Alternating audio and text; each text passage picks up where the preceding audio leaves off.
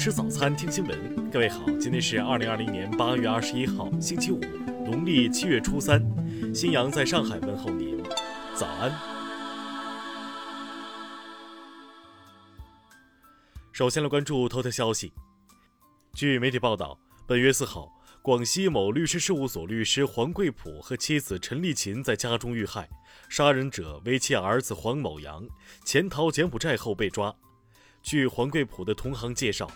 黄某阳此前在英国留学，回国后因要再次出国与父母发生矛盾，矛盾激化行凶后将空调温度调低，拿到钱后潜逃。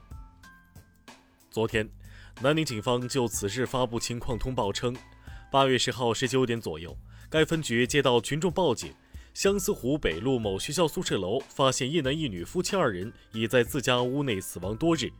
接警后，民警迅速开展现场侦查工作。经侦查发现，受害者亲属黄某阳具有重大作案嫌疑，且已逃往国外。该分局立即通过国际警务协作开展侦办工作。通报指出，柬埔寨警方已于八月十七号逮捕了一名中国籍嫌疑男子。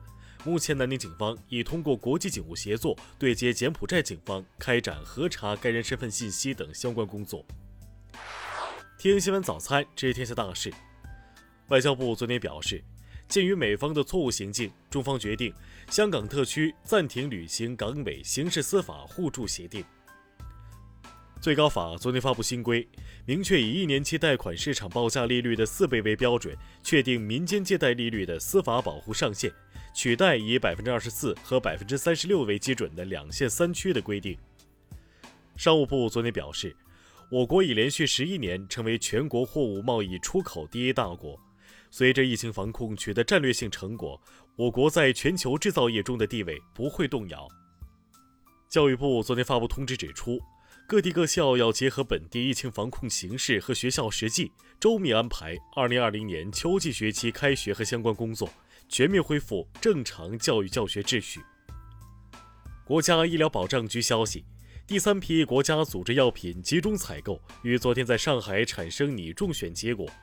本次采购共纳入五十六个品种，品种数量接近前两批之和。农业农村部日前指出，要加密加力抓牢抓实病虫害防控工作，确保将秋粮作物重大病虫危害损失控制在百分之五以内，为小康之年粮食丰收赢得主动。公安部日前召开会议。要求依法严厉打击制售假劣农资、非法占用农用地、污染环境等违法犯罪活动，全力维护粮食安全，保障农业生产。昨天上午八点，二零二零第五号洪峰抵达三峡枢纽入库，流量达到七万五千立方米每秒。目前三峡枢纽开启十一孔泄洪，下泄流量达四万九千两百立方米每秒。下面来关注国际方面。美国总统特朗普十九号表示，美国将于二十号要求联合国重新恢复对伊朗的几乎所有制裁。当地时间十九号，美国联邦参议员卡马拉·哈里斯正式接受提名，成为美国历史上首位被提名为副总统候选人的非裔亚裔女性。国际货币基金组织近日表示，受新冠疫情重创经济活动影响。预计美国经济二季度按年率计算萎缩百分之三十七，全年萎缩百分之六点六。联合国安理会十九号发表声明，强烈谴责马里兵变，督促兵变者立即安全释放所有被拘留官员。沙特阿拉伯外交大臣十九号表示，以色列任何企图吞并巴勒斯坦领土或修建定居点的单边措施都是非法的，欢迎任何停止这一单边行动的努力。据朝中社二十号报道，朝鲜劳动党决定于明年一月召开第八次代表大会，制定新的国家经济发展五年计划。伊朗昨天公布了一种地对地弹道导弹，据报道，该导弹以此前被美军击杀的伊朗军方将领苏莱曼尼的名字命名。日本东京国税局日前指出。日产前董事长戈恩私自挪用导致的漏报金额，八年间约达十一点五亿日元。下面来关注社会民生。北京市疾控中心昨天指出，市民在户外活动时可不佩戴口罩，当与同伴以外的人近距离接触时，需佩戴口罩。昨天凌晨，长江口以外水域两川相撞，三人获救，十四人失踪。目前获救人员已送医救治，搜救行动仍在进行之中。针对网传四川乐山五通桥区一化工厂气体泄漏一事，当地官方昨天通报称，经现场勘查，该区危化品企业未发生爆炸，请大家不信谣、不传谣。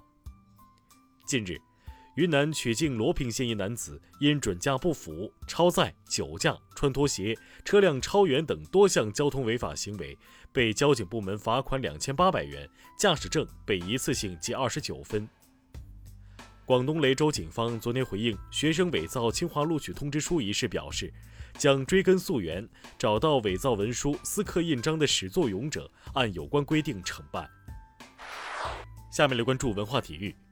昨晚，中超联赛继续进行第六轮的比赛，广州恒大二比一战胜江苏苏宁，深圳佳兆业三比二战胜大连一方。英超官方昨天公布了新赛季的具体对战赛程，首轮比赛中。卫冕冠军利物浦会对战时隔十六年重返英超的利兹联。近日，由主办单位自主申报，经专家评审、公示和复核，中国青少年机器人竞赛等三十五项竞赛活动被确定为二零二零到二零二一学年面向中小学生的全国性竞赛活动。自然杂志最新论文称。功能性人胰岛素样类器官的生成，将其移植到糖尿病小鼠体内后，可以恢复小鼠葡萄糖稳态，且不会出现免疫排斥。以上就是今天新闻早餐的全部内容。如果您觉得节目不错，请点击再看按钮。咱们明天不见不散。